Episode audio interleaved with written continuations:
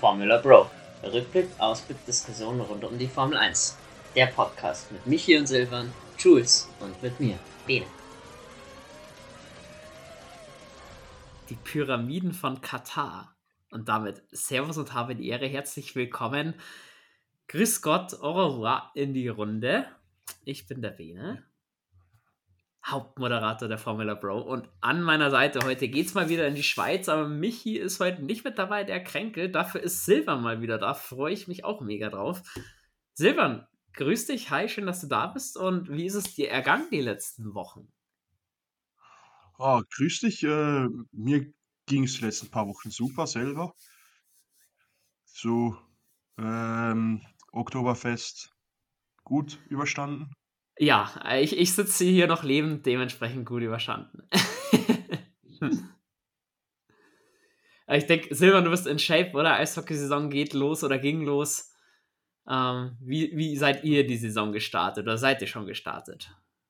Also wir wären gestartet. Ich bin out of order noch bis dieses Wochenende wegen einer Operation, aber am nächsten Woche starte ich auch, aber momentan zwei Niederlagen, 5-1, 5-2 verloren gibt es auf jeden Fall Verbesserungspotenzial, nicht nur bei euch, auch für viele Definitiv. Kandidaten, über die wir heute sprechen möchten. Ähm, wir starten rein, beziehungsweise ich habe einen Fun Fact. Welcher Fahrer hat die meisten Punkte in der Formel 1 ohne einen Sieg eingefahren zu haben? Kennst du beide? Kenne ich beide. Mhm. Ohne einen Sieg. Mhm. Zehn, zehn Sprintsieg? Oh nein, das ist zu früh. Nee, tatsächlich, ja, äh, Sprintsieg würde auch nicht zählen. Okay. Hülkenberg? Ja, fa fast. Äh, Lennon Norris hat äh, Nico Hülkenberg letztes Wochenende da überholt, im letzten Grand Prix von Japan. Äh, Norris okay. jetzt mit 543 Punkten ohne Sieg. Hülkenberg folgt mit 530.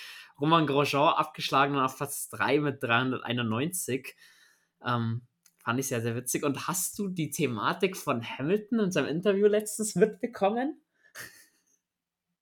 Was mit den Red Bull? Ganz genau, weil es war hinter ja. ihm ja für alle, die diese Szene nicht mitbekommen haben. Hamilton wurde interviewt bei der Hospitality von Mercedes und ähm, hinter ihm war ganz sichtbar ein QR-Code, wo du Drinks ordern konntest in der Hospitality von Mercedes. Ähm, und da gab es dann eine Flut an Bestellungen für Red Bull. Oder von Red Bull-Dosen. Ähm, Richtung Hamilton, da musste man selber natürlich sehr, sehr lachen über den Humor der Formel 1-Fans. Und ich glaube, bei Mercedes wird man darauf achten, wo man die Fahrer das nächste Mal platziert. Für ein Interview. Definitiv. Also, ah, das ist wieder die Formel 1-Community. Kaum haben sie eine Chance, um irgendwelchen Blödsinn zu machen, dann wird das schamlos ausgenutzt. Aber ist eigentlich eine geile Aktion. Einfach nur Red Bull bestellen, weil ich denke auch, Mercedes hat es mit Humor genommen.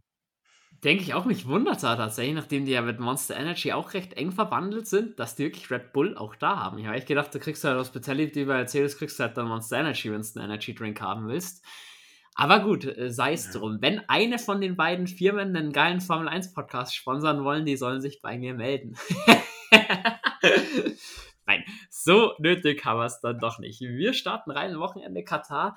Ähm, ist ja 2021 in den provisorischen Kalender zur ähm, Corona-Pandemie mal mit reingerutscht. War damals schon ein sehr schnelles Rennen, ein aufregendes Rennen, viele Reifenschäden. Da hatte man jetzt dieses Wochenende bei Pirelli auch schon ein bisschen Angst. Man hat eh schon, ja, nicht das Allerhärteste aus dem Regal mitgenommen, aber die zweithärteste Stufe, was ging. Ähm, und man hat gedacht, man hat was Innovatives gemacht bezüglich den Curbs. Ähm, die ganze Strecke wurde neu asphaltiert, es gab neue Tribünen, Zufahrtswege und und und. Hermann Tilke mit Sohn war da ganz eng involviert. Da vorweg, Hermann Tilke war im Interview vor dem Hauptrennen am Sonntag bei Sky ähm, und hat da ein bisschen Stellung dazu genommen. Thema Pyramidencurbs, deswegen heißt diese Folge auch so. Man hat sich für Katar was einfallen lassen, eben so pyramidenartige Curbs ähm, verbauen lassen. Die wollte nicht Hermann Tilke, die wollte die FIA, da hat er nochmal ex, extra darauf hingewiesen. die die Fahrer von den Tracklimits weghalten sollen, beziehungsweise auf der Strecke halten sollen. Dazu hat man noch hinter den Curbs so eine Art Raubetonplatten installiert oder die auf den Boden geschraubt, die ebenfalls zur Verlangsamung äh, oder für Verlangsamung sorgen sollten. Klingt immer nach einer netten Idee, wo ich dann sage, wenn irgendwas gegen die Track Limits äh, getan wird, ganz ordentlich. Hat man dann im Qualifying schon gesehen, das Ding ging voll in die Hose. Ähm, aber lass uns den, ähm, den Fisch mal von hinten aufsatteln, in Anführungsstrichen. Ähm, für Alpha war es zumindest für Ju nicht das leichteste Wochenende im Qualifying nicht zurechtgekommen. Letzter Platz von Magnussen, der auch von Hülkenberg wieder ge gebügelt wurde. Liam Lawson, kein optimales Qualifying, aber da fehlt halt einfach die Erfahrung. Lawson noch dabei gewesen, weil Ricciardo noch nicht fit war. Der sollte zum nächsten Grand Prix dann aber mit dabei sein. Ähm, Lance Stroll und Logan Sargent raus. Ähm, bei Lance Stroll gab es dann einen kleinen Eklat. Ist schon aus dem Auto ausgestiegen und hat das Lenkrad einfach so nach vorne runterrutschen lassen, was ich A, ein bisschen respektlos seinem Mechaniker gegenüber finde, dass die es dann aufheben müssen und man so ein Lenker kostet auch ein bisschen was in Zeiten von Budgetcap, finde ich die Situation dumm. Es hinten raus dann noch eskaliert, als er sein Physio aus dem Weg geschubst hat und es nicht nur in so einen leichten Schieber nach rechts, sondern er hat ihn schon wirklich ordentlich weggeschubst. Mike Krack hat das am Sonntag alles ein bisschen runtergespielt, hat gemeint Emotionen und so weiter und so fort und Abwehrstrudel bei Lance Stroll. Wie siehst denn du die ganze Thematik? Ich verstehe es, dass Lance Stroll momentan äh, ein bisschen gefrustet ist. Also mit den Leistungen kann man ja nicht zufrieden sein. Jedoch äh, ein absolutes No-Go, einen anderen Teammember herumzuschützen. Es ist eigentlich eine körperliche Tätigkeit, die er da ausübt. Also wenn man das so sieht, ist ein absolutes No-Go und äh, ich glaube, das wird auch teamintern noch ziemlich heftig diskutiert worden sein noch immer halt, wenn es vor den Medien passiert, wenn sie genau die Kamera draufhalten, dann sieht es halt doppelt doof aus. Das definitiv den Kameras heute entgeht halt auch nicht so der Social Media. Ähm, dementsprechend, also ich muss schon sagen, klar, äh, seinem, seinem Dad gehört das ganze Team. Deswegen hat er auch den Platz sicher, eigentlich egal, was er macht, aber eben auch wenn er den Platz sicher hat, eben so respektlos, eben, da geht schon los, eben das Lenkrad einfach runter zu werfen, was ähm, 40.000 oder 50.000 Euro kostet. Da ist schon so eine Geste, so quasi, ihr seid unter mir. Und dann noch seinen, seinen eigenen Physio so anzugehen, der wirklich so dein Best Buddy eigentlich ist an, ähm, an der Rennstrecke. Ähm, wow. Also da bin ich gespannt, wie das sich auf das Teamchemie bei Aston Martin auswirkt. Sicherlich nicht positiv. Ähm, Sonst Q2 gab es dann wieder ein paar Überraschungen. Gut, Hülkenberg nicht geschafft, okay. Ähm, Alex Albon auch raus. Der Williams war nicht wirklich da, wo er mal auch sein könnte. Eher wieder ein schwäches Wochenende bis zu dem Zeitpunkt. Ähm, Zunoda auf 11, knapp daneben, ist auch vorbei. Ein bisschen schade, dass er wieder den Step in Q3 nicht schafft. Und dann zwei negative Überraschungen. Sainz und Perez schaffen es mal wieder nicht in Q3. Fernando Alonso hat mehr Q3s als Stroll und Perez zusammen. WTF. Nicht. Für, mich sind es, für mich sind es beides die falschen Fahrer in den jeweiligen Autos.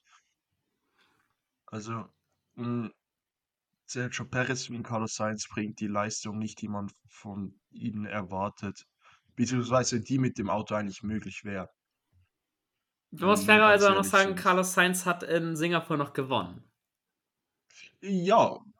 Also der fährt jetzt nicht das ganze so, Jahr schon hinterher. Das muss man fairerweise aber es gibt so, es gibt so einen Spruch so mit einem Huhn, das blind ist und ein Korn.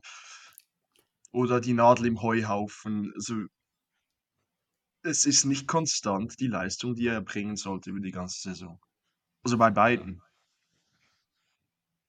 Ja, das definitiv. Und wir kommen am Hauptrennen am Sonntag, finde ich, gab es wirklich eine bezeichnende Szene, wo ich auch in, in, die Gruppe schon bei uns reingeschrieben habe, die wir später dann aufgabeln werden zum Thema Sergio Perez. Äh, brutal. Ja, in Q3 war es dann eben für mich natürlich als McLaren-Fan ein bisschen schwierig. Ich weiß nicht, wie du das als, ähm, als Alpine-Fan diese Phase gesehen hast. Ähm, soweit Norris und Piastri gute Runden gehabt. Norris hätte in meinen Augen auch um die Pole kämpfen können. Ähm, wurde ihm, die erste Runde hat er selber verbockt, den ersten Anlauf, okay. Die zweite wurden ihm dann wegen Track Limits gestrichen. Auch Oscar Piastri fiel da vom Platz drei, glaube ich, zurück auf Platz sechs. Ähm, ja, natürlich, am Ende ist es der Fehler von den McLaren-Fahrern. Ähm, aber da war dann für mich eben schon so, ja, das Thema Track Limits wird uns wieder begleiten und das, was man da probiert hat, eben mit diesen Pyramidencurbs und mit diesen Betonplatten, das funktioniert null. Und ich muss ehrlich sagen, ich habe das Qualifying nicht gesehen, weil ich arbeiten musste. Ich habe am Samstag ein Sprint-Shootout gesehen. Und ganz ehrlich, ich war schon schockiert. Kurve 12, 13, der Curb. Was erwartet denn die Formel 1? Die bauen da eineinhalb Meter Curb hin. Ähm, ganz ehrlich, dass da die Fahrer über die Track Limits gehen. Ja, was willst du denn erwarten? Mach doch einen normalen Curb mit einem halben Meter, dann passiert das gar nicht. Also da habe ich mir schon gedacht, die Formel 1 wollte unbedingt die Curbs in Katar. Jetzt das. Wow. Ähm, um dann noch oben drauf zu kommen, bevor du noch einen kleinen Redepart bekommst. Ergebnis Q3, Verstappen vor Russell Hamilton nach der ganzen Geschichte, Alonso vor Leclerc, Piastri, Gasly, Ocon, Bottas und Norris ohne Zeit eben dann auf Platz 10. Ähm, es kam dann am Freitagabend noch raus, als Pirelli die Reifen untersucht hat, dass sie Mikrorisse haben, Angst haben, dass die möglicherweise nicht die Laufleistung halten können, beziehungsweise es zu vermehrt zu Reifenschäden kommt. Da wurde dann schon überlegt, verpflichtend drei Boxenstops einzuführen wenn du aufgrund dieser Pyramidencurbs und wenn du das alles an einem Freitagabend schon hast, an einem Sprintwochenende, wo du nicht viel Training hast, sowas noch reinzubringen, da muss ich sagen, liebe Formel 1, lieber Katar Grand Prix, liebe Veranstalter, das ist eine glatte 6. Also man hat, da, da zu dem Zeitpunkt habe ich mir schon gedacht, man hat aus Österreich nichts gelernt, aber gar nichts. Nee, definitiv nicht. Also mich ja, glaube ich, noch gesagt vor dem Wochenende, er hoffe, es gibt nicht ein Spielberg 2.0. Fun Fact, wir hatten gefühlt Spielberg 2.0. Und ich sage ja, das mit den Pyramidencurbs, dass man was probiert, etwas sich überlegt hat, finde ich gut. Mach es nicht am Sprintwochenende. Mach es irgendwo anders, weil dort hast du vielleicht noch die Möglichkeit, die Strecke umzubauen, dass die oder anzupassen, einigermaßen, dass die Fahrer sich auch daran gewöhnen können. Sie haben sie angepasst, noch am Samstag zehn Minuten hatten sie Zeit, sich einzuwärmen. Schade, dass es nicht funktioniert hat. Für mich, als ich die Bilder gesehen habe, habe ich schon gedacht, äh, meine Freunde, das geht nicht. Schon alleine von der Physiologie, von den Reifen. Also es ist ja wie wenn du eigentlich mit einem Radiergummi über ein Messer gehst. Kannst du dir ja, endlich vorstellen und von dem her schade. Jedoch muss ich auch sagen, die Fahrer sind verantwortlich für die Track Limits und dass die eingehalten werden. Das ist ein bisschen beidseitig, könnte man da ziemlich viel verbessern. Und das auf alle Fälle. Ich will da Norris nicht rausnehmen, beziehungsweise er hat es ja selber gesagt, er hat es komplett verbockt. Ähm, ich meine, die Fehlerquote, man so, so sehr wie ich Lennon Norris feiere, die Fehlerquote, gerade wo das Auto konkurrenzfähig wurde, da war in Österreich ein Fehler mit dabei, da war jetzt diesmal wieder ein Fehler mit dabei. Ähm, wir wollen über Russland nicht sprechen, wir wollen auch über Spa mit diesem Abbruchrennen nicht sprechen, wo er auf Polkurs war und dann das Auto weggeschmissen hat. Die Fehlerquote eines Lennon Norris ist, ist, oder ist nicht so gering, wie man im ersten Moment meinen mag. Also, da, und der Druck über Piastri kommt, dazu kommen wir später ja auch noch. Ähm, der hat gekocht unterm Helm am Freitag, nicht nur unterm Helm. Der war definitiv unzufrieden, weil er auch gegen Piastri wieder verloren hatte. Aber für mich, natürlich, es ist eine Sache von beiden, aber wo ich dann am Samstag eben diesen Körb gesehen habe, um den es geht, Kurve 12, 13, und der ist eineinhalb Meter breit, wo ich dann einfach, das ist für mich schon eine Designsache, wenn du den Körper nur einen halben Meter breit machst und dahinter kommt Beton. Oder diese Rüttelplatten. Dann gehen sie nicht so weit raus. Genau. Also, Wieso ja, brauche ich denn da eineinhalb Meter Körper hin? Das verstehe ich nicht. Also, Sorry, das geht Das nächste Mal könnte man nicht alles außerhalb von der Strecke Körper machen, dann wären sie vielleicht auch zufrieden. Also ich weiß, was du meinst. Also es ist eigentlich ein absolutes No-Go. Ja, vor allem, es hat nicht auch nicht schön ausgeschaut, abgesehen davon. Ja, das sowieso, aber da müssen Sie sich nicht wundern. Das ist genauso wie, wie wenn du Auto fährst. Wenn du beim Kreisverkehr der nicht so mit, keine Ahnung, wie das in Deutschland aussieht. In der Schweiz hast du so Kreisverkehr, die sind wirklich flach, die sind vielleicht 10, 10 Zentimeter hoch. Was mache ich mit dem Auto? Ich, ich gehe da voll rüber. schon ein bisschen Formel 1-Style, kommt natürlich dazu, dann läuft vielleicht noch die Formel 1-Hymne als Musik und dann ist eh fertig. Aber es ist doch so, wenn du die Möglichkeit hast, dann gehst du da rauf und machst den Meter kürzer und dann hast du das Problem nicht. Also ja, flache Kreisverkehre gibt's, gibt aber auch hohe, da solltest du dann schon aufpassen, wo du abkürzt. Kannst ganz schnell berühmt werden in deinem Landkreis. Ähm, aber ja, und interessant zu erfahren, dass Silvan also Best of Formel 1 die letzten 20 Jahre sich die Hymnen reinzieht beim Autofahren. Kann man machen, muss man aber nicht. Ja, auf jeden Fall für McLaren ein bisschen eine schlechtere Ausgangslage. Ähm, habe ich mich eigentlich ein bisschen sad gefühlt, weil ich mir gedacht habe, ah, da war wieder ein Doppelpodium eigentlich drin. Das hat man sich jetzt so ein bisschen verspielt, hatte ich gedacht. Ähm, war dann aber auf den Sprint, beziehungsweise auch Sprint-Shootout, ähm, positiv gestimmt, weil ich mir gedacht habe, da geht vielleicht was und jetzt bleiben sie ein bisschen weiter weg. Und ja, Sprint Shootout eigentlich ein ähnliches Bild zum Qualifying. Lance Stroll wieder in Q1 raus. Ähm, beide Williams weg, ein Haas weg, Zunoda gar nicht klargekommen tatsächlich. Da hat es dann in Q2 Lewis Hamilton erwischt, der mit der Pace von Mercedes nicht zufrieden war am Samstag, da gar nicht klar kam. Ähm, und in Q3 dann Hülkenberg überrascht. Auf Platz 7 schlägt Checo Perez. Fernando Alonso auch nur auf 9. Ähm, hat aber keine Zeit setzen können, wurde eben aberkannt. Ebenfalls äh, Ocon, selber Track-Limit-Problem. Ähm, davor äh, Leclerc und Sainz auf 4 und 5. Russell zeigt im Mercedes, was gegangen wäre am Samstag mit Platz 4. Und dann folgt Verstappen.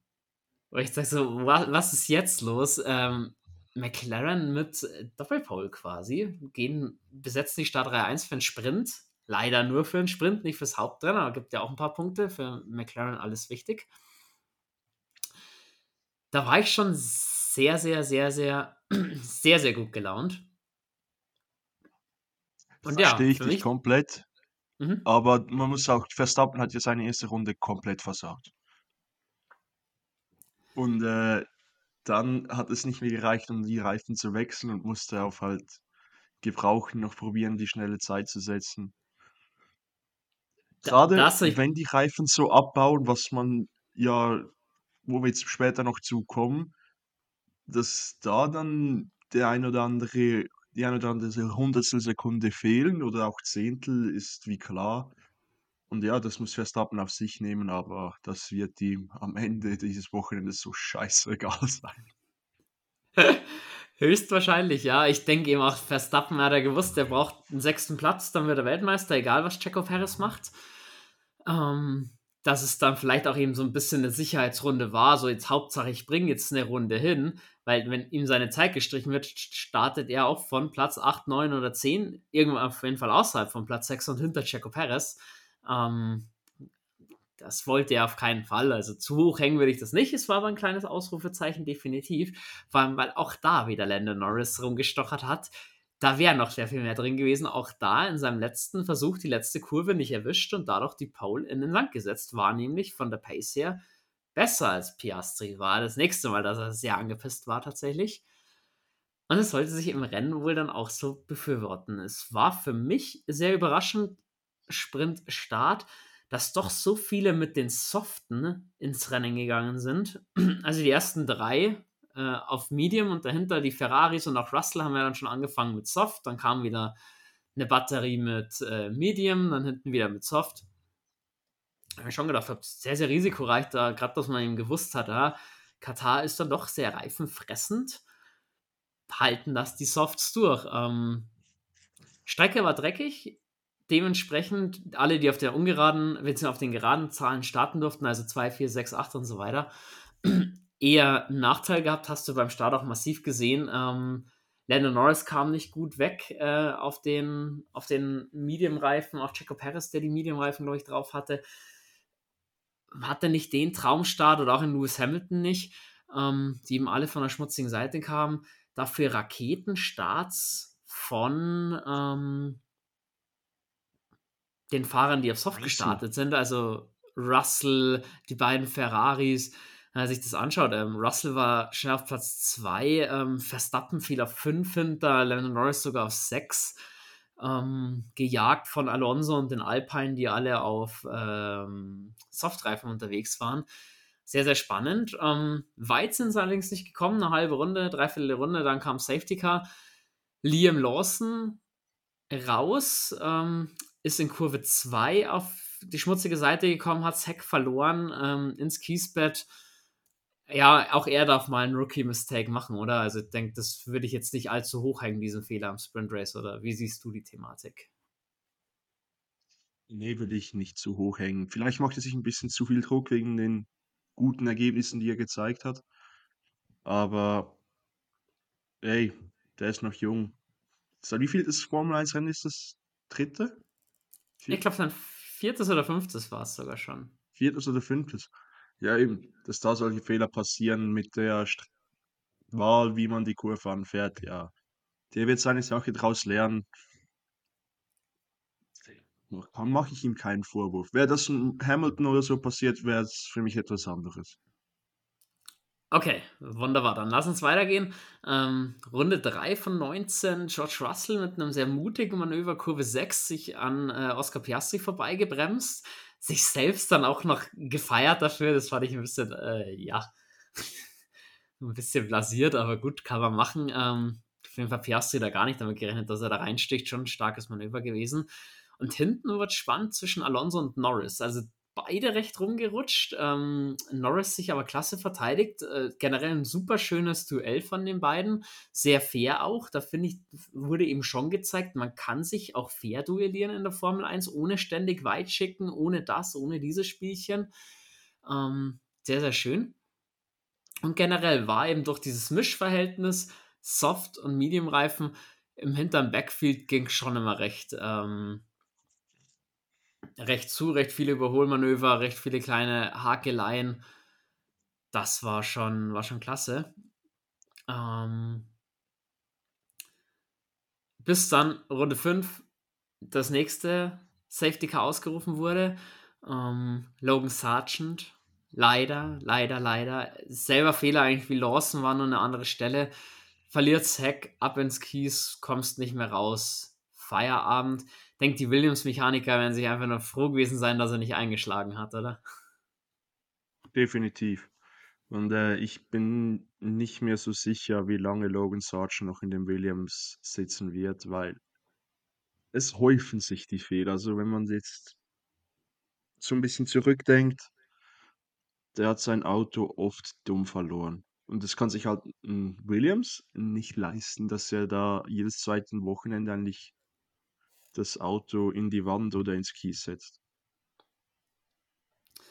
Das definitiv und ich finde, ja, du hast es in den Gesichtern seiner Crew gesehen, da, die waren, da war diese Resignation schon rauszusehen oder eben so diese, ja, Schadenfreude will ich es jetzt auch nicht nennen, aber so, ja, wenigstens hat er nicht eingeschlagen, so quasi, also boah, die Stimmung im Team war zu dem Zeitpunkt äh, sicherlich nicht gut. Ähm, Sargent zwar auch nicht auf Punktekurs, aber einfach mit dabei und für ihn wäre es, glaube ich, auch für Selbstvertrauen wichtig gewesen, ein Rennen zu beenden. So reiht sich halt der nächste Fehler und der nächste DNF.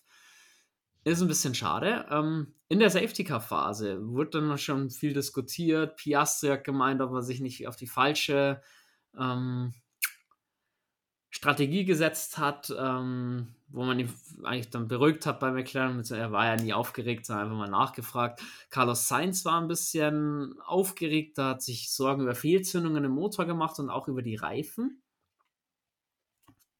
Ähm, dass die nicht halten könnten.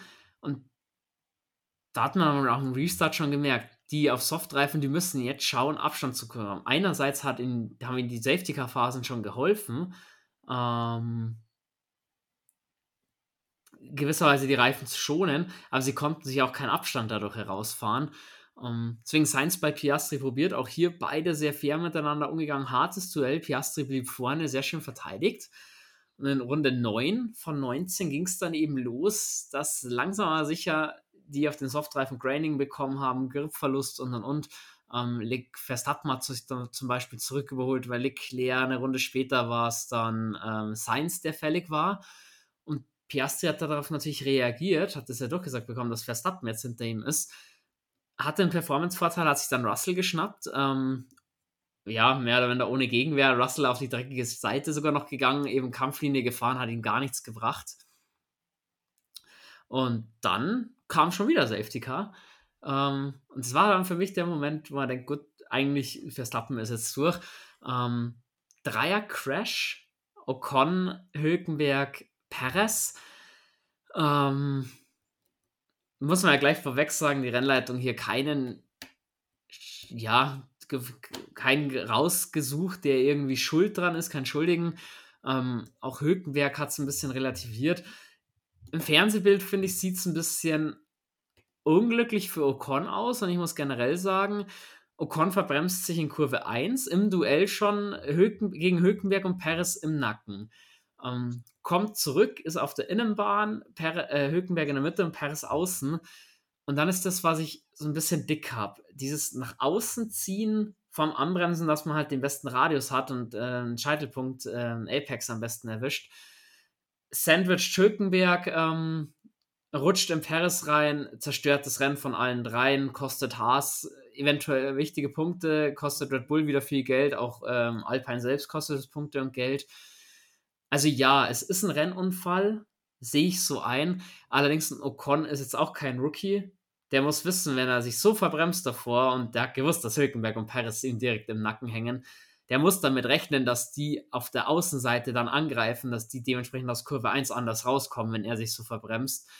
Fand ich schon, also das, man kann ihn da nicht rausnehmen und sagen, Ocon hat keine Schuld, das kann man nicht. Und hätte die FIA da einen Strafpunkt hergegeben oder zwei für Causing a Collision, dann könnte ich diese Entscheidung auch sehr gut nachvollziehen. Und ich ja, muss auch sagen, Respekt an Hülkenberg, so ruhig geblieben wäre ich an seiner Stelle nicht, weil das waren wichtige Punkte für Haas, die waren auf alle Fälle drin, weil sie waren auf der richtigen Strategie. Ja, definitiv. Äh, für mich ist so, es ist ein Rennunfall, es ist dumm von Ocon, es ist eigentlich ein Rennunfall, der sehr, sehr leicht vermieden hätte werden können. Aber schau, am Ende, wenn ein Fahrer das nicht probiert, haben wir ein langweiliges Rennen.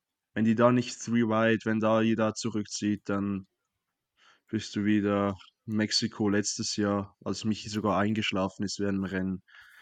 Äh, dann bist du wieder auf diesem Niveau und ich sag, dann habe ich lieber mal einen Crash, der ein bisschen unnötig ist. Dafür wird auch Racing betrieben und sie fahren sich nicht nur hinterher. Bin ich da ganz ehrlich. Aber ja, bei einer Strafe hätte ich mich jetzt auch nicht allzu sehr aufgeregt. Vielleicht ein bisschen mehr wie du, weil Alpin-Fanbrille, aber sonst geht das für mich eigentlich schon in Ordnung, wie die FIA entschieden hat. Okay, auch dass du als Alpine-Fan dann eben sagst, ja, dann lieber Racing, wie, äh, wie schnurstracks ins Ziel fahren zeigt ja auch, da ist die Liebe zum Sport dann vielleicht doch noch ein bisschen größer als die zum Team. Ja. Warte, Bene. Kann sich Bene. Es, ist, es ist halt so. Entweder hauen sich die Fahrer selber raus oder das Auto stellt ab von Alpine. Also gefühlt ist es wirklich so. Und da muss ich sagen, ja, komm, dann habe ich lieber Racing. Nee, ist ein bisschen überspitzt gesagt, aber ja, das äh, Zuverlässigkeitsproblem von Alpine Renault, das ist ja schon länger bekannt. Also die Resignation ist nicht nur bei den Mechanikern von Logan Sargent angekommen, sondern auch bei Silvan als Fan von Alpine. Ja, die Aussage lasse ich so stehen. Soll sich auch jeder selber ein Bild drüber machen, müssen wir aber natürlich erwähnen, war doch der Aufreger des Rennens. Ähm, vom Restart George Russell, weiß nicht, ob ihn die Hitze ein bisschen zu schaffen gemacht hat, aber wollte dann, war halt auf der falschen Strategie mit dem Softreifen zum Reifen wechseln. Da hat man bei Mercedes schon gesagt, ähm, damit kommen wir gar nicht mehr in die Punkte, bleibt draußen. Ähm, ja, natürlich Russell keine Chance gehabt, Piastri zu attackieren. Piastri natürlich die sieben Meilenstiefel angezogen und geschaut, dass er von Verstappen wegkommt. Verstappen sich dann auch noch Russell relativ schnell geholt. Auch Jagd probiert auf Piastri. Ähm, kann man vorweg sagen, hat nicht funktioniert. Piastri konnte da covern. Ähm, und fährt das Ding vor Verstappen ins Ziel. Ähm, Landon Norris kam hinten raus noch zurück, hat sich beide Ferraris geschnappt und George Russell, also eben auf der besseren Strategie unterwegs gewesen, holt sich das Podium, was ich ähm, sehr, sehr, sehr, sehr schön fand, muss ich ehrlich sagen, dass wir wieder beide McLaren auf dem ähm, auf dem Podium haben.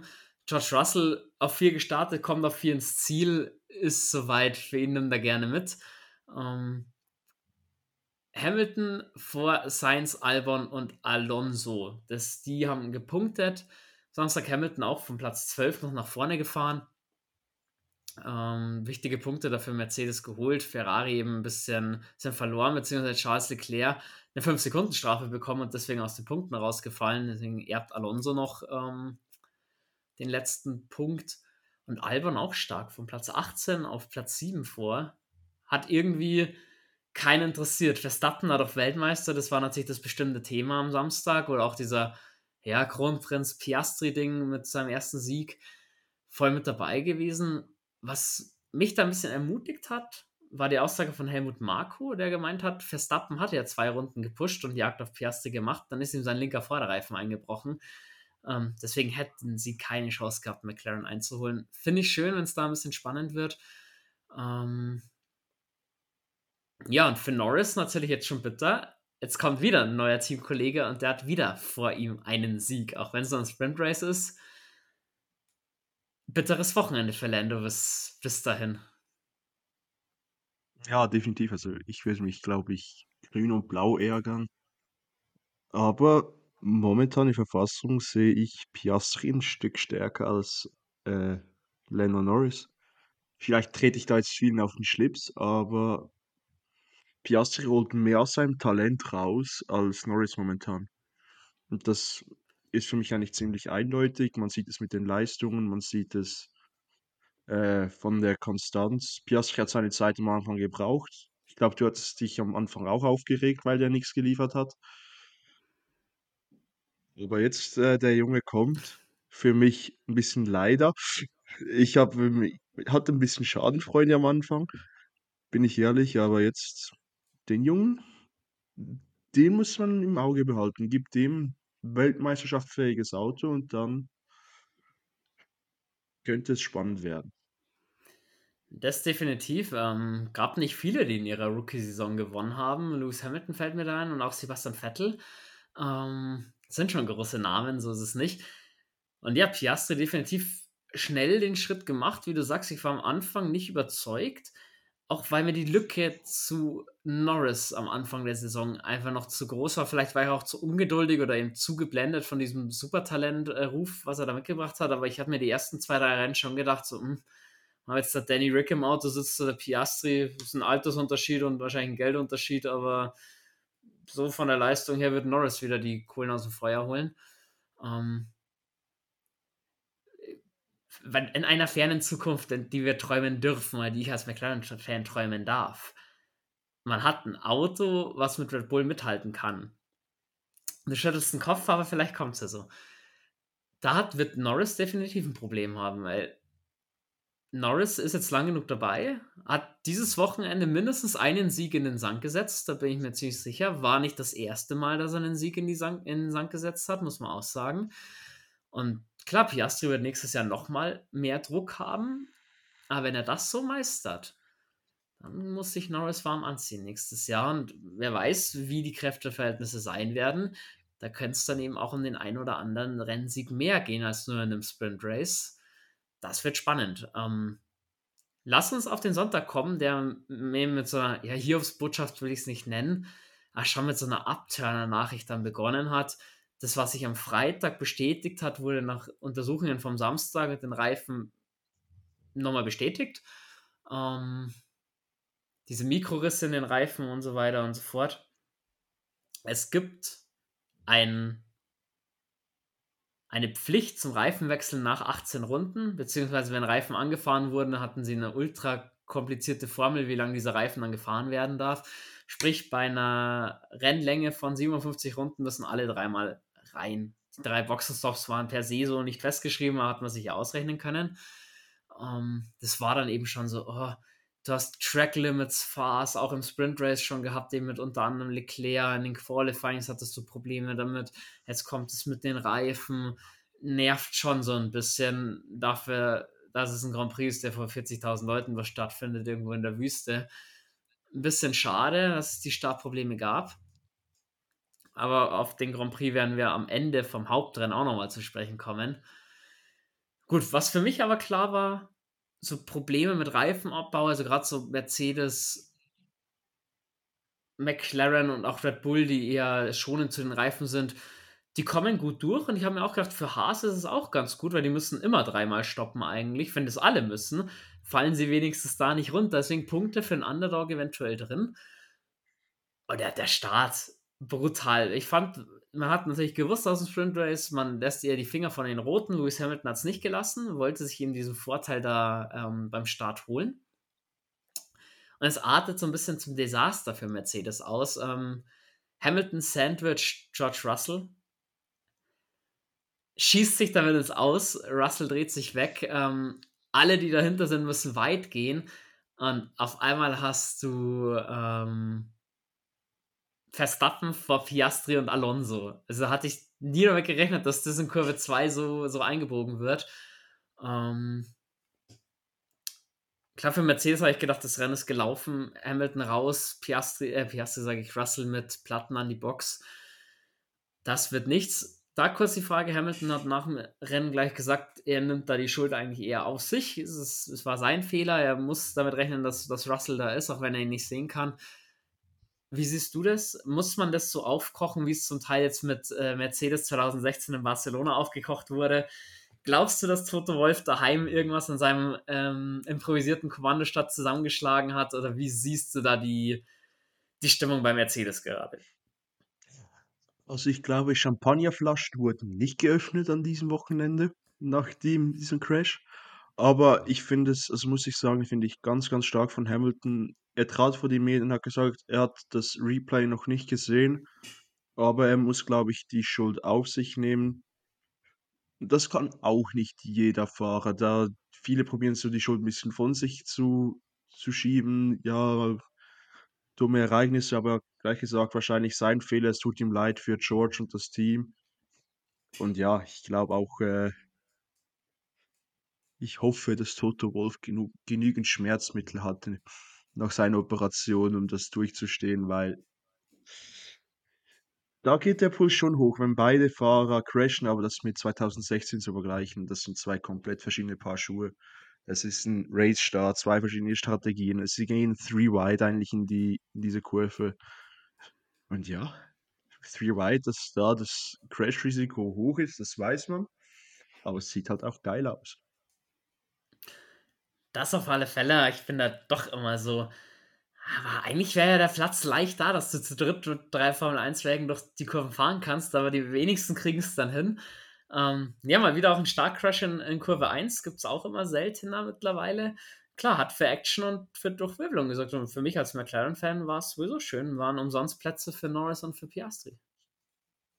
Ja, definitiv. Aber du darfst nicht ganz vergessen, äh, im Sprint hat es äh, Sargent und Lawson äh, getroffen, als sie zu weit draußen waren. Wenn du weiter raus bist, ist dein Radius scheiße. Du kommst nicht an den Apex und dass du probierst, dann halt, wenn, auch wenn du three wide gehst, jeden Zentimeter auszunutzen, das ist ja wie klar. Dass da dann Crash ist, darf, darfst du nicht einfach so vergessen. Und ja, leider halt Plätze für McLaren. Ich war nicht so happy, aber die Rivalität bleibt bestehen, Bene. Bis, bis ich, ich, unser Lebensende. ich weiß. Du musst, du musst einfach stark sein, jetzt den, das, die, diese Folge noch. Das kriegen wir schon drauf, um Gottes Willen. Ähm, ich habe ich hab mein Bier, das klappt schon. Event im Notfall ein bisschen ein ansaufen. Jo, Safety Car kam rein, Verstappen, Neustart, kann er hinterm Safety Car ähm, gut gelöst. Piastri, finde ich, hat da noch ein bisschen Übungsbedarf, hat da in allen Restarts dieses, dieses Wochenende sogar ab nicht sehr gut ausgeschaut, konnte sich aber noch so ein bisschen im DRS-Fenster von Verstappen halten und auch Alonso auf Abstand halten. Ähm, hinten wiederum Russell schon rangefahren ähm, an, an Checo Perez, der auf äh, harten Reifen unterwegs war, auf den, auf den ganz harten, ähm, der da sehr Gripprobleme hatte. Da noch ein Thema dazu, ganz schnell. Hamilton ist ja ausgestiegen und hat die, die Rennstrecke überquert, um gleich zurück zur Box zu gehen. Wurde dafür äh, mit 50.000 Dollar bestraft, 25.000 Dollar zur Bewährung ausgesetzt, ähm, eben weil er sich und andere in Gefahr gebracht hat. da gibt es dieses Bild für Drive to Survive, ist jetzt schon da, wie Hamilton in die Boxengasse reingeht und hinten fährt George Russell vorbei. Ich will nicht wissen, was Drive to Survive draus macht, aber ich bin sehr gespannt. Das wird sicherlich eine coole Szene werden. Ähm, so viel dazu. Nach dem Neustart kam dann Under Investigation Hülkenberg. Und was war, haben wir vorhin in der Hektik des Gefechts gar nicht angesprochen. Carlos Sainz hat ja, wir erinnern uns, im Sprint Race schon über Zündprobleme geklagt, ähm, konnte gar nicht erst starten, ähm, Probleme mit dem, oder hat ein Benzinleck, ähm, dementsprechend der Platz vor Hülkenberg frei, auch weil Checo Perez ja strafversetzt wurde, nachdem man am Samstag nach seinem Crash, wo er ja, unverschuldet von Ocon und Hülkenberg rausgenommen wurde, ähm, Chassis wechseln musste und Sperrstunde missachtet hat, ähm, Start aus der Boxengasse für Perez, da ist er schon mal ein aufgerückt und der Startplatz vor ihm war frei. Jetzt hat ihm sein Renningenieur noch in der Runde, in der Einführungsrunde mehr oder weniger gesagt, pass auf, lass vor dir den Platz frei. Was macht Nico Hülkenberg? Fährt nicht auf Platz 14 seinen Startplatz, sondern auf Platz 12, den Startplatz von Carlos Sainz. 10 Sekunden Strafe, da er dann eigentlich das Rennen für Nico Hülkenberg schon beendet hat, selber gesagt, es war einfach ein richtiger Kackmove von ihm, ein richtiger Aussetzer, hat sich da beim Haas-Team dafür entschuldigt. Es passiert sogar noch den alten Hasen, gell? Das ist unglaublich. Als ich Wie? das gesehen habe, musste ich so lachen. Wie, das ist doch etwas, das sagst du dem Fahrer vier, fünf Mal, bevor er überhaupt ins Auto steigt, ey, Junge, pass auf, vor dir ist frei. Der Ingenieur sagt es ihm noch während der Einführungsrunde. Und dann biegst du auf die Stadtzielgeraden ab und Hirn aus und ja, ich fahre jetzt einfach mal dahin. Und dann wirklich, das ist wirklich dumm. Irgend zuerst habe ich gedacht, ja, falsche Startposition, ja, vielleicht äh, wieder über der Linie oder so, hatten wir alles auch schon. Aber als ich dann das Replay gesehen habe, so, der steht am falschen Ort. Das ist nicht die Position, sondern der falsche Ort. Das ist schon ein bisschen, das ist High Class von Hülkenberg, dass man das schafft. Kann auch nicht jeder. Definitiv, ich meine, Hülkenberg hat ja gesagt, das ist einfach in, du bist da so in deinem Tunnel drin und du schließt immer zum Vordermann auf. Also, das war so, ich, ich hätte interessiert, weil der Renningenieur, weist dir ja die letzten Zentimeter an, weil du siehst ja nicht den gelben Strich, wo du mit deinem Vorderreifen stehen darfst. Den kriegst du ja durchgesagt, wie weit du nach vorne rollen darfst. Ich will nicht wissen, was sich sein Renningenieur da gedacht hat, wo er jetzt sieht, Hülkenberg fährt gerade die 14. Startbox drüber in die 12. vorne rein.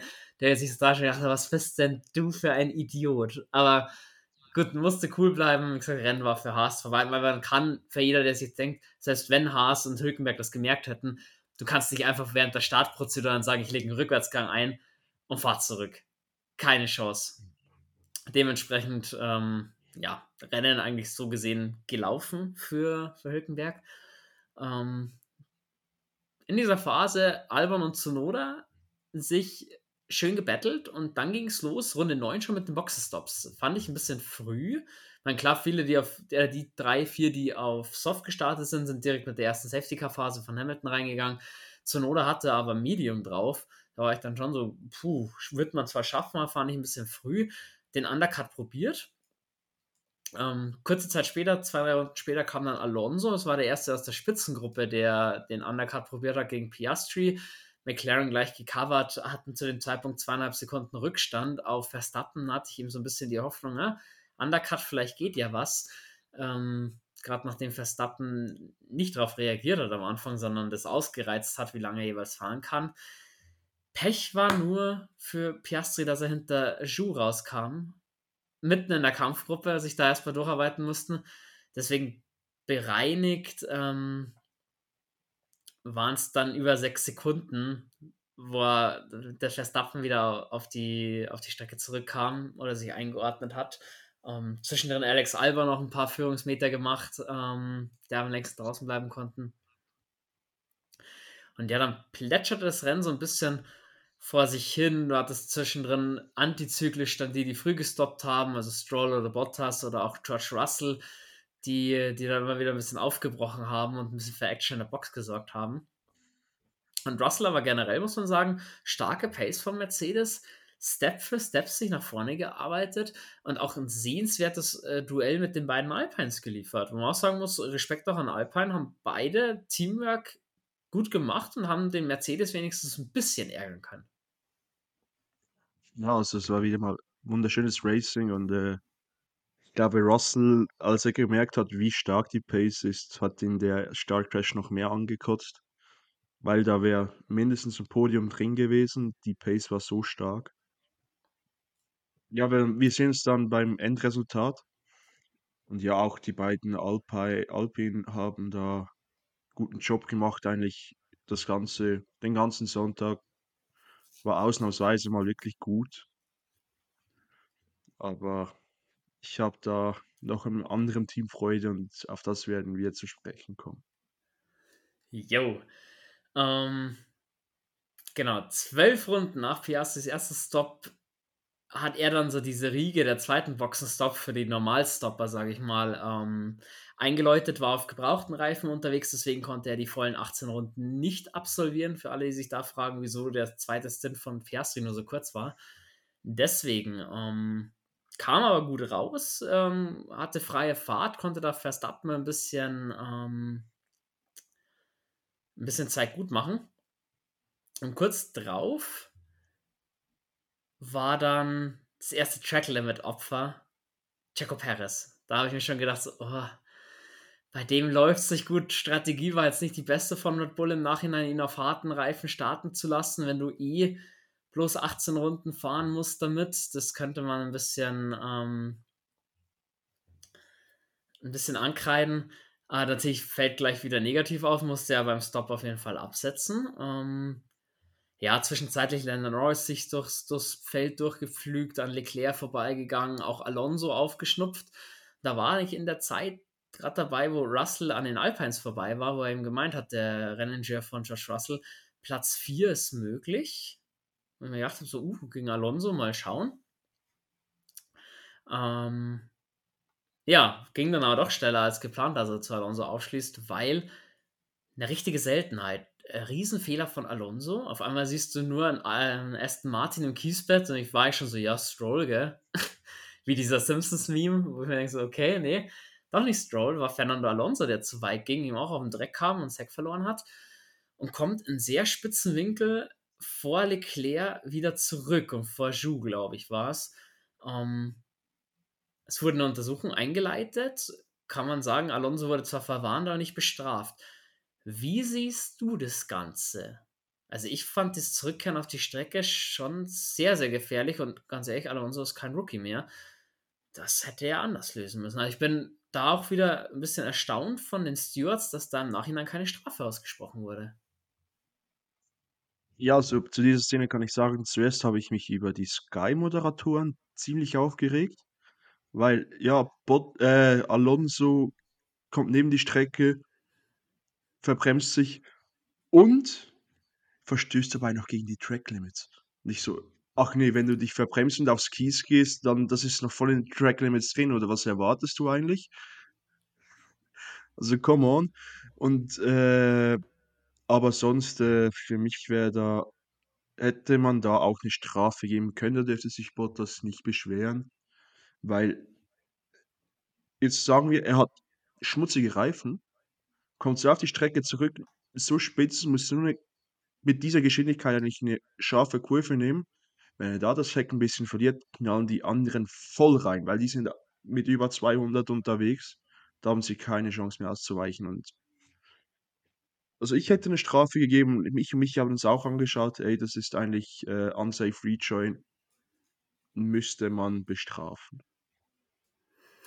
Gut, da sind wir uns da einig. Also, ein bisschen unkonstant auch wieder von den von den, äh, Rennkommissaren da. Aber gut, sei es drum, Glück für Alonso. Ähm, ne, und dann war was, wo ich auch in der Formel 1 so noch nie wirklich auf dem Schirm hatte, noch nie mitbekommen habe. Jetzt schaue ich's ja doch schon, ähm, 17 Jahre aktiv. Logan Sargent hat gefunkt, dass er sich nicht gut fühlt. Ähm, hat aber gemeint, er bringt das Rennen zu Ende. James Fowles hat dann schon gemeint, so, es ist in Ordnung kam eben raus. Sargent hat Anfang der Woche grippeähnliche Symptome gehabt, sich nicht so gut gefühlt, war nicht so fit.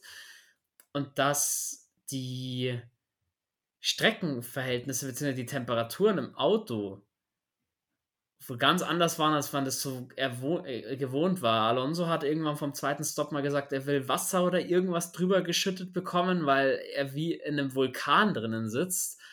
Ähm, George Russell hat das ein bisschen mit einer Sauna verglichen und mit einem Ofen. Ja, das, da häuften sich dann zu der Zeit schon die, ähm, die Beschwerden, die körperlichen Beschwerden, dass es anstrengend ist zu fahren. Ähm, dann schlussendlich auch ähm, Logan Sargent dann, ich glaube in Runde 38 oder 48 war es, ich kann es nicht mehr ganz genau sagen, dann aufgegeben, hatte merklich Probleme, das Auto zurück an die Box zu bekommen, in meinen Augen. Natürlich, er wollte auch keinen im Weg stehen oder ähnlichen. Ähm, ah, das ist schon krass. So lange nicht gesehen. Bitter natürlich für ihn. Er war zwar nicht auf Punktekurs, aber er konnte das Rennen so wieder nicht beenden, wobei man ihm das sicherlich nachsehen kann. Aus gesundheitlichen Gründen ist das nicht so witzig. Um, ähm, zu dem Zeitpunkt Sergio Perez das zweite Mal negativ aufgefallen, die nächste 5 Sekunden Strafe, wo dann ähm, auch Christian Horner gesagt hat, dass man sich damit ins eigene Fleisch schneidet und er sich das Rennen damit zerstört. Was für eine Ansage. Um, ähm, ja, und dann purzeln so ein bisschen diese 5 Sekunden Strafe Track Limits. Lance Stroll, Pierre Gasly war mit dabei. Um, ähm, sehr, sehr ärgerlich sicher, weil die waren auf Punktekurs oder Kampf um die Punkteränge. Das wird hinten raus dann noch teuer werden. Ähm, zu der Zeit ging es in die letzten Boxenstops hier wieder. Piastri den Anfang gemacht, äh, Norris eine Runde später reingekommen. War kurz, äh, Russell und, und Verstappen müssten nochmal kommen. Verstappen, fünf Runden Verschluss war sein Pflichtboxenstopp, weil ich ihm gesagt habe, jetzt kommt der sicherlich auf Soft und wir noch die schnellste Rennrunde fahren, die immer schön gewechselt hat. Mal Russell, mal Norris, mal Verstappen, mal Piastri, die war ich immer, immer woanders. Und ja, nach dem letzten Stop ähm, hat Norris gemeint, ja, da geht noch was, er hat die beste Pace. Er kommt am Piastri näher, hat ihm McLaren ziemlich schnell den Zahn gezogen, hat gesagt, äh, Positionen halten, keine Track-Limit-Fehler machen, sauber zu Ende fahren. Äh, wir wollen das Doppelpodium nach Hause bringen. Ja, Norris natürlich ein bisschen gefrustet, wollte das nicht ganz wahrhaben, hat dann aber so nachgezogen. Ja, und das letzte, ich sag, die letzten fünf, sechs Runden waren eigentlich nur ausgegeben aus fünf Sekunden Strafen, die es gehagelt hat. Alex Elven noch mit dabei gewesen, Gastly mit der zweiten. Ähm,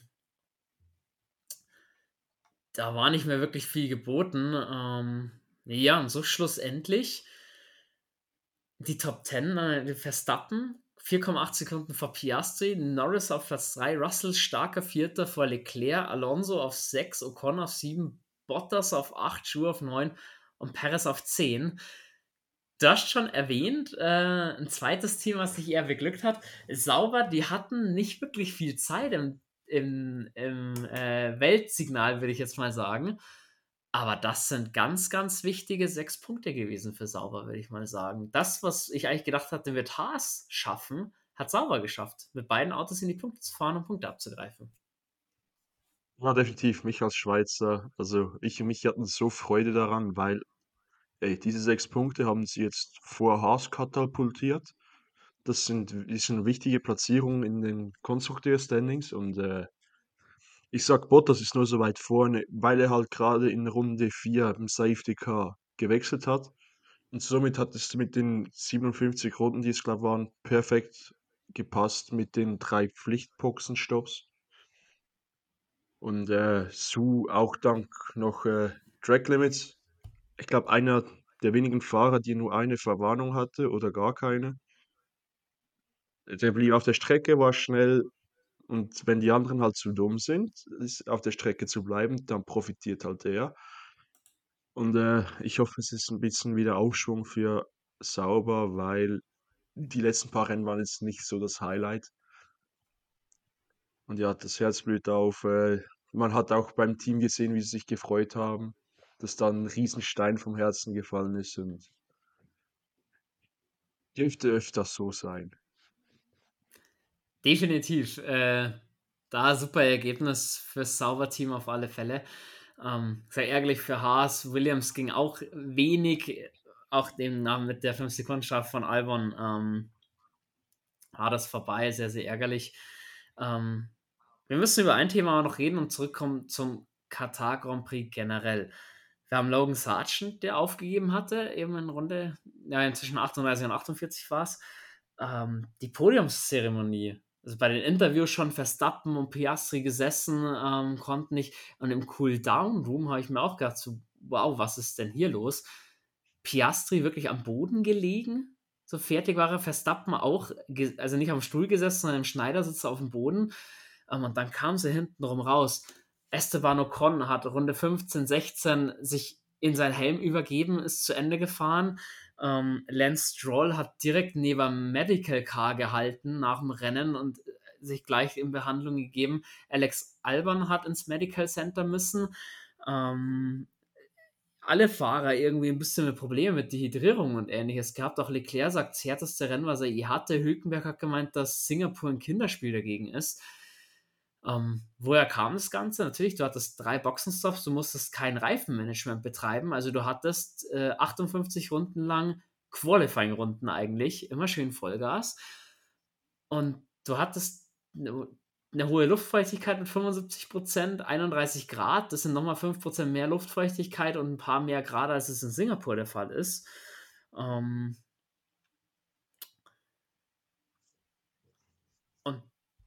da muss ich halt dann schon sagen, war das nicht am Ende zu gefährlich? Beziehungsweise muss man daraus für die Zukunft irgendwas ableiten für diesen Grand Prix, den kürzer machen oder, oder, oder. George Russell hat gesagt, er trainiert öfters mal in der Sauna und wenn es dann körperlich nicht mehr geht, hört er auf. Und er sagt, dieser Moment, wenn er in der Sauna aufhört zu trainieren, weil es ihm zu heftig ist, war eben in Runde 15, 16 des Grand Prix. Da hatten die noch 42 Runden zu fahren, wo es eben Ocon angefangen hat, schlecht zu gehen, wo es in Russell schlecht gegangen ist.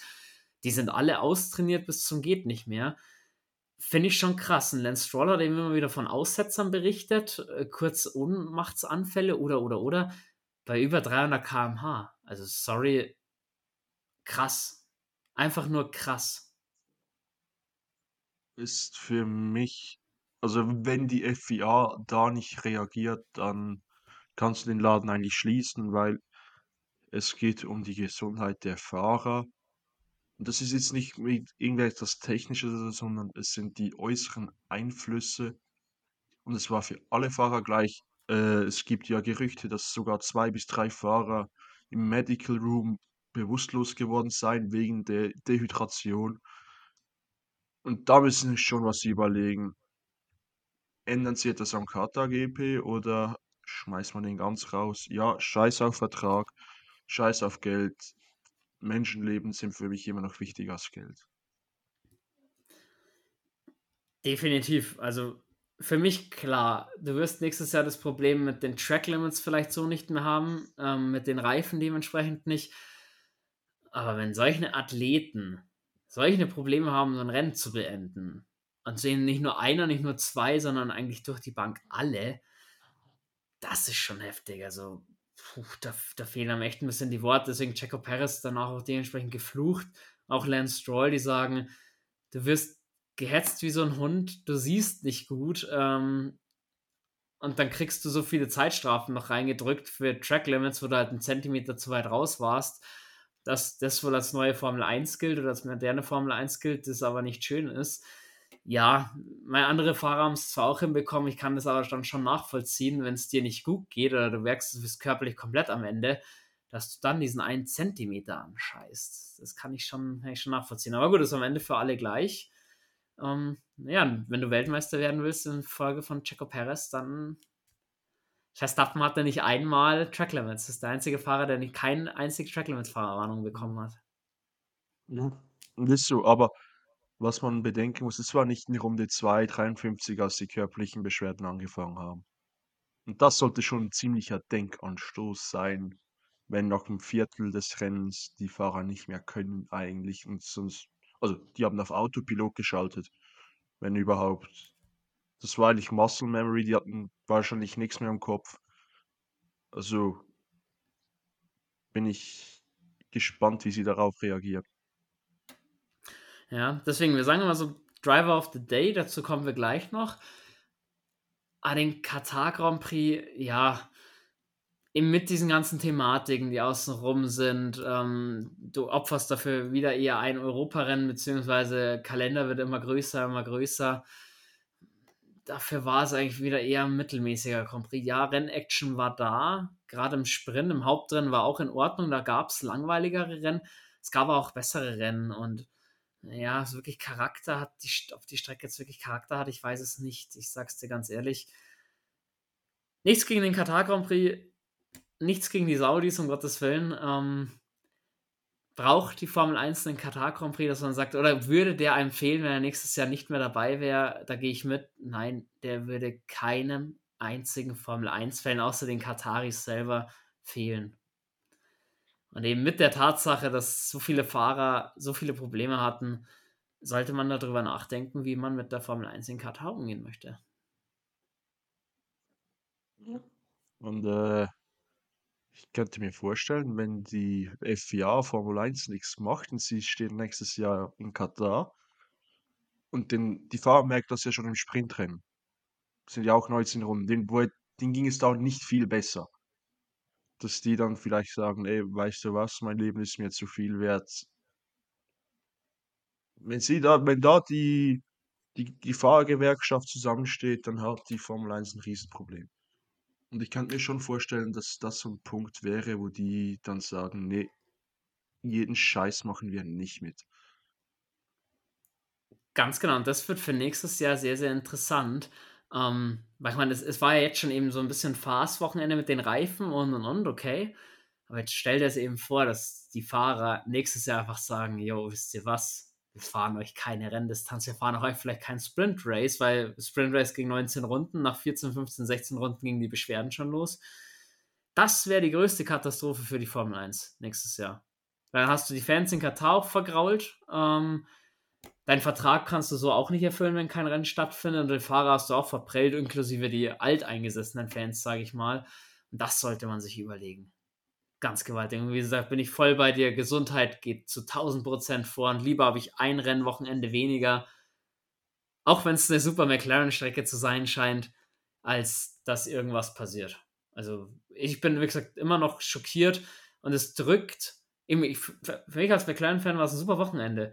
Es drückt aber irgendwie die Stimmung für den Grand Prix schon gewaltig, muss ich sagen. Also ich bin nicht, nicht himmelhoch jauchzend da äh, begeistert davon. Ganz im Gegenteil.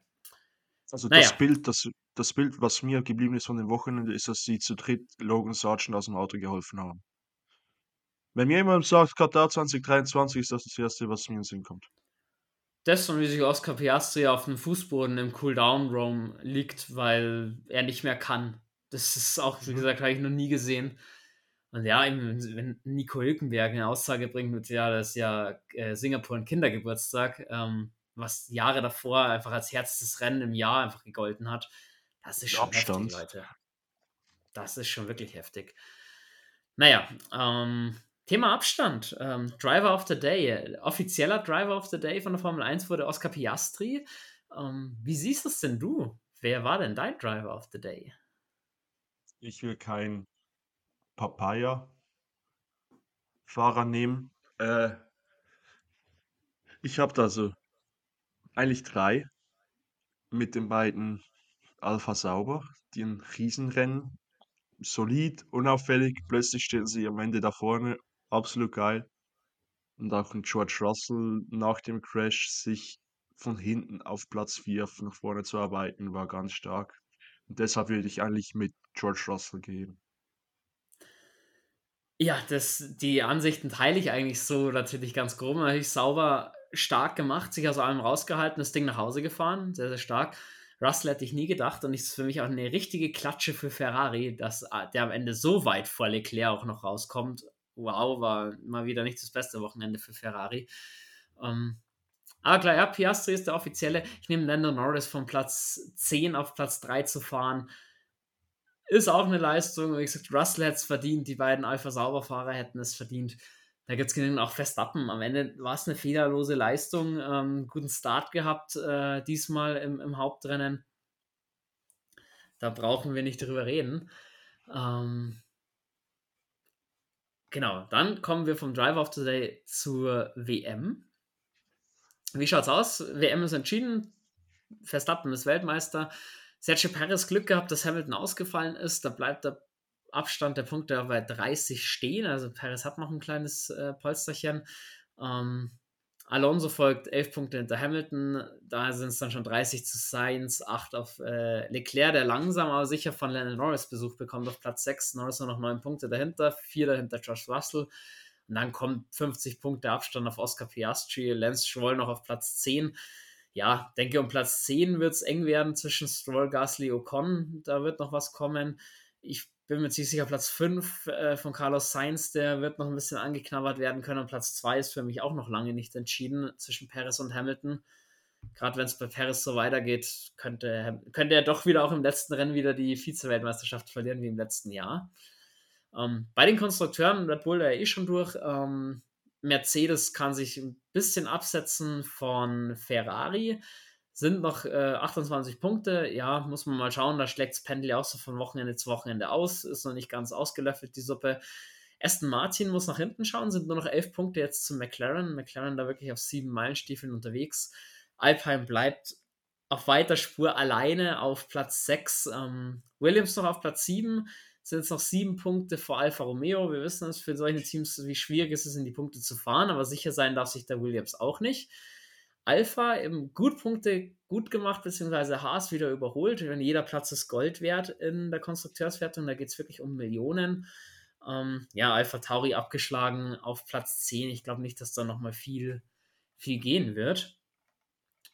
Und in unserer kleinen ähm, Tipprunde muss ich mal schnell schauen, was sich da so getan hat. Ich kann vorweg sagen, es hat keiner gepunktet. Also wir hatten zwar ungefähr dieselben Fahrer alle vorne, ähm, aber nichts, nichts Richtiges tatsächlich. Dementsprechend bleibt es mit mir bei 18 Punkten. Jules hat äh, 16, Michi 11, du hast 10.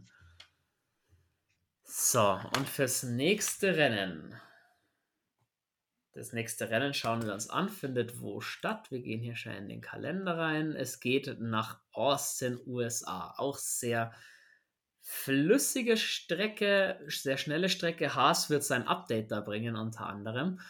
Ähm, da sollten sie vielleicht auch ein bisschen konkurrenzfähiger sein. Ähm, schauen wir mal uns letztes Jahr so an. Max Verstappen hat das letztes Jahr gewonnen, die ganze Geschichte. Ähm, war ja da im Kampf gegen Lewis Hamilton, wenn du dich noch erinnerst. Vor Leclerc, Perez, Russell, Norris, Alonso, Vettel, Magnussen und Tsunoda. Das waren damals die Top 10. Was erwartest du in Austin und generell, was nimmst du immer mit, wenn es so nach Austin geht? Ich nehme da immer diese Einlaufshow vor allem mit, dieses amerikanische Großmachen und so weiter und so fort. Ich nehme Daniel Ricciardo im Cowboy-Outfit so mit. Auf was müssen wir uns einstellen? Welche Teams siehst du vorne? Welche Teams siehst du hinten? Erzähl, was erwartest du für Austin in 14 Tagen? Also, erstmal, wie du gesagt hast, eine Riesenshow wieder einmal. Ähm, und sonst vom Rennen, ja, das ist eine Strecke, die hat Potenzial, was nicht immer ausgeschöpft wird. Es kann schön geiles Rennen sein, es kann aber auch stinklangweilig sein. Ich glaube, Red Bull wird wieder die Nummer 1 sein. McLaren wird auch stark sein, genauso wie Mercedes sehe ich alle vor Ferrari. Und äh, ich denke, schlechter abschneiden wird vor allem Alpha Sauber wieder. Also ich hoffe es natürlich nicht, aber ich denke es. Und sonst halt, ja, das restliche Mittelfeld ist halt schon nahe beieinander. Es kann jeden jeden schlagen. Es ist jetzt nicht so, dass man da wirklich von 1 bis 10 eine klare Hierarchie hat. Von dem her erhoffe ich ja eigentlich schon ein einigermaßen spannendes Rennen. Ich glaube auch, äh, die Strecke lädt dann doch ein für ein paar Überholmanöver. Ich glaube eben, vorne wird's, könnte sogar so zu einem kleinen Dreikampf werden. Ich, ich, es kommt da viel aufs Qualifying drauf an. Ähm, aber wenn Verstappen vielleicht nicht gerade auf 1 startet, ja, ich sehe Mercedes wieder stark. Ich sehe McLaren stark. Ferrari ist immer so ein bisschen Wundertüte, auch wenn da einer einen guten Tag von den beiden erwischt oder sogar beide einen guten Tag erwischt, können die vorne mit reinfahren. Also ich sehe schon, die Leistungsdichte vorne wird ein bisschen enger. Sonst Überraschungen. Ich bin gespannt, inwiefern das Paket Haas nach vorne bringt. ich sehe Hülkenberg schon in, möglich in Q3, ob es dann für Punkte hinten raus langt. Ach, schauen wir mal. Ähm, Silvan, fürs Tippspiel. Ähm, darfst du als letzter tippen wieder? Äh, darfst du jetzt mal anhören, was wir so gemacht haben. Michi sagt, wir tippen jetzt wieder Platz 1 bis 3, nachdem es jetzt ein bisschen enger wurde. Mal schauen, ob wir das gleich wieder umstellen nach Austin oder nicht. Ähm, Verstappen, Leclerc, Hamilton, sagt Michi. Äh, er sieht Ferrari vorne mit dabei. Ähm, Jules sagt äh, Verstappen, Piastri, Hamilton. Und ich sage Verstappen, Norris, Hamilton. Also wir sehen alle drei Hamilton auf Platz 3. Ähm, was glaubst denn du? Also, Platz 1 ist ja klar. Verstappen. Platz 3 gehe ich mit einem anderen Briten. In Papaya. Lando Norris. Und äh, Platz 2, he comes back. Jaco Perez wird da in Austin wird wieder mal eine einigermaßen akzeptable Leistung bringen. Wow, okay. Das äh, spannender Tipp, den habe ich mir für Mexiko aufgehoben. Na, der Heimrennen, da glaube ich, steht er schon auf dem Podium. Mal schauen, wo ich ihn da platzieren werde. Das habe ich mir schon gedacht. Genau, ähm, 22.10. ist Rennen, am 23.10. werden wir wahrscheinlich aufnehmen und am 24.10. kommt dann die Folge zum USA Grand Prix. Wir wünschen euch jetzt schon mal erstmal mit dieser Folge hier sehr viel Spaß. Ähm, lasst uns gerne einen Kommentar unter der Folge da. Wie fandet ihr den Katar Grand Prix? Habt ihr ein ähnliches Gefühl wie Silvan und ich, dass ihr sagt, so, hm, ja, irgendwie das Gelbe vom Ei war es dann doch nicht, auch wenn es nicht der schlechteste Grand Prix war. Da einfach ein bisschen mal eure Meinung ist gefragt. Ähm, deswegen lasst uns da gerne teilhaben, gerne mit uns ein bisschen diskutieren, freuen uns da über jeden, der ein bisschen seine Meinung mit uns teilen möchte. Soweit an dieser Stelle ich wünsche Michi gute Besserung nochmal. Silvan, ich bedanke mich sehr, sehr herzlich für deine Zeit, für dein Engagement und auch für deine Skills im Tonstudio gleich, der am Ende ja diese ganze Folge auch online bringen wird, dass sie das Internet auch hören kann. ja, äh, ich gebe mir Mühe. Sollte nach letzteren technischen Problemen wieder alles klappen. Gebe mein Bestes. Ja, das, das kriegst du hin. Ich bedanke mich und beende die Folge standesgemäß mit den wunderschönen Worten Let's Race und habe die Ehre.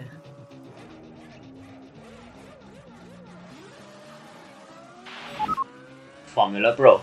Rückblick, Ausblick, Diskussion rund um die Formel 1. Der Podcast mit Michi und Silvan, Jules und mit mir, Bene.